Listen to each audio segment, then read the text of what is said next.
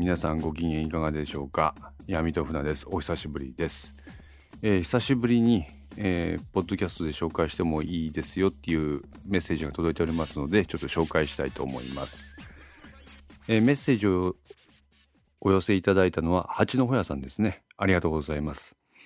確かポッドキャストでこれで紹介するのは2回目じゃないですかね。いつもありがとうございます。じゃあちょっと読ませていただきます。えー、メッセージ内容です。毎回とても楽しみに聞かせていただいております。八のほやと申します。新着はすぐに聞いて、寝る時にも前の配信を聞いて、おお、こんな会話だったっけ？と噛みしめております。昨日、56話を寝る前に再生し、妄想しましたことを。えー、注釈ですね。こいつ何言ってんだ？ってことを書き連ねさせていただきます。読み捨ててください。読み捨てる？ん？これどういうことかな？まあ、とりあえず今読んでみますね。えー、富樫さんが、朝倉ってセリフで、が、け、継続。私 TBS で放送されていたドラマ継続が大好きでして、このセリフに今更ながら興奮している次第でございます。渡部篤郎演じる真山刑事や野口五郎演じるう、んなんとか課長のセリフを言うのが好き。で、えー、首を左右に振りつつ、頭の悪い女だね。子供が壊れたおもちゃをポイッと捨てるように、味のなくなったガムをポイッと捨てるように、いや、朝倉化した野口五郎が目を向いて、唇に力込めて、ウジ虫、ウジ虫、土に帰れ、生ゴミ、と声に出し継続って面白かったなぁと続きが見たかったなぁと思っております。同じく TBS のスペックというドラマ、映画にも継続の流れがあり、朝倉って何神なの地球そのものなのって終わるスペックの映画でした。富樫と片倉の会話を聞きながらこんなことを思い出しておりましたので、古田さんは継続からスペックで、えー、野々村係長を長くやっていた竜ライトだと一人納得し寝ました。しかし、富樫、三好、片倉のこのくだり、涙が出ます。えっ、ー、と、まだ一つ注釈かな。えー、いられで気持ち悪い画像にうるせえんだよ生ゴミと打ち込み、サイズカットしてその時の携帯の待ち受けにしていたことは闇と船さんに告白します。ですが、着メロはサンドラをですが着メロはサントラを購入して自分でまた加工してまだ設定しています。本当に本当に配信楽しみです。相馬天音と片倉京子がどうなるのか考えるだけでもう泣きそうです。肌寒くなって肌寒くなってまいりましたのでお体とお声お大事になさってください。失礼いたします。ということでした。蜂と、え？なんだっけ？あの、ああ、そうだ。蜂のほやさん、ありがとうございます。新着をすぐに聞いて寝る時にもなんか前の前の話を聞いてねいろいろ反数するかのようにお楽しみいただいてるっていうのは嬉しいです。継続ですか？いやドストライクなところですね。えっと私も本当にこの TBS で放送されていた「継続」っていうドラマが本当に好きだったんです。であのなんだろう僕がこういったなんか創作活動をするきっかけを作ってくれたのはもうこのドラマがあってからこそのものなんですね。あのここにあるような真山、えー、渡部さんですね渡部篤郎さんが演じてる真山とか野口五郎さんのなんていう役だったかなちょっと覚えてないんだけども印象に残ってますよ。あやっぱりそのなんだろうあの時の本当に個性的なメンツっていうのがいいかったですね。中谷美紀をはじめとしたキャストですか。ねあのここに書いてあるセリフなんとなくやっぱり覚えてます。それぐらい印象に残るドラマだったんですよ。まあ後にも先にもあれを超えるようなドラマっていうのは私は正直あまり拝見してないですね。でスペックっていうドラマも一応なんか継続の続編のようなものだっていうことで聞いてたんで一応ドラマだけは一応私見ました。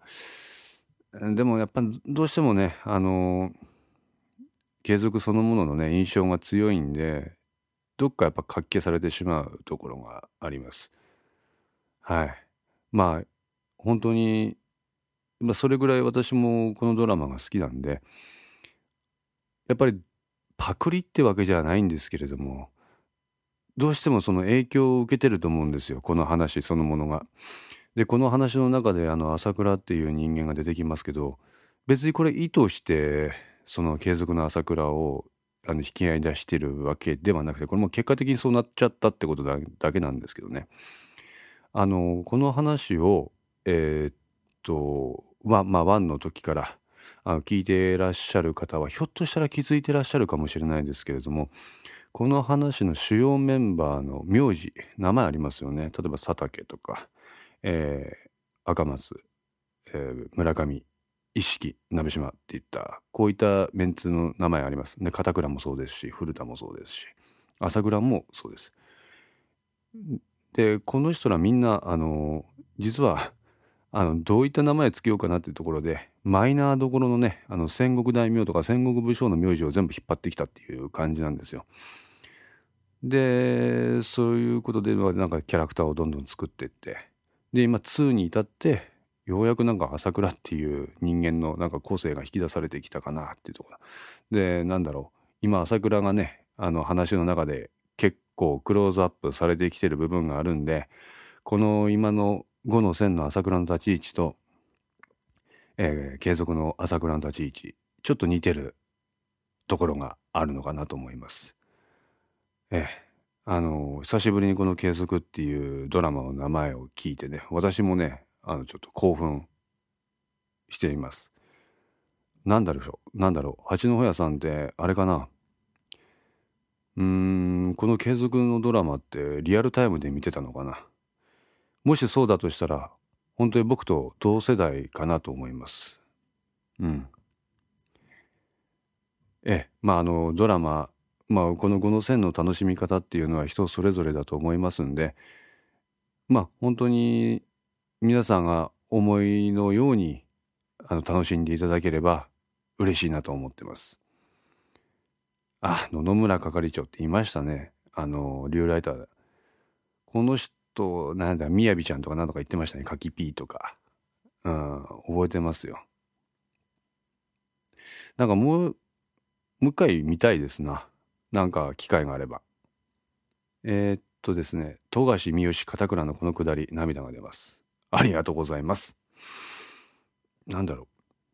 いられで画像にテキスト打ち込んでサイズカットしてなんか待ち受けにしてたですかね。なかなか手の込んだことをやられるな なんだろう、いられ使いってことは DTP とか、なんかウェブデザイナーとか、なんかそういう仕事をなされてらっしゃるのかな、八戸屋さんは。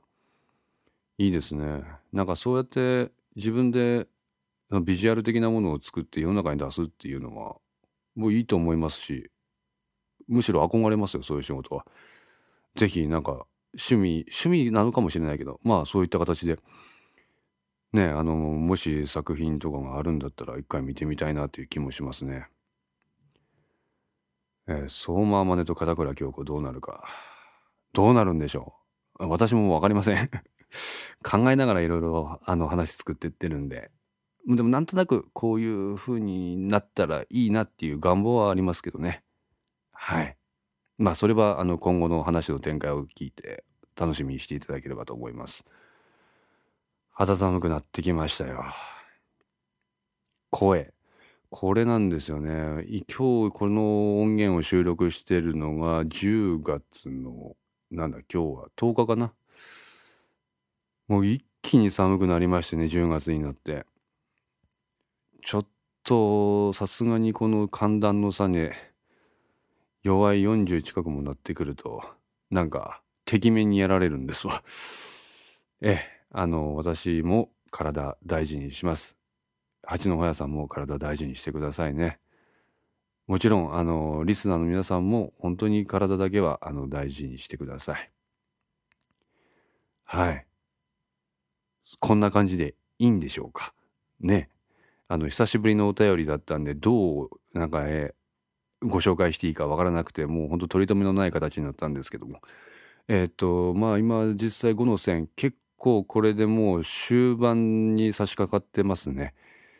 まあこの流れですと、まあ、年内で終わるってことは多分ないのかなとちょっと越年になるかなっていう感じです。はい。えー、まああのこれからも1話1話なるべく滞ることなくあの配信していきたいと思いますので皆さんよければあの最後までお付き合いいただければと思います。えそれでは皆さんあのお体にお気をつけてまたあの今後の5の線2のあのエピソードを聞いてください。それでは皆さんまたお会いしましょう。ごきげんよう。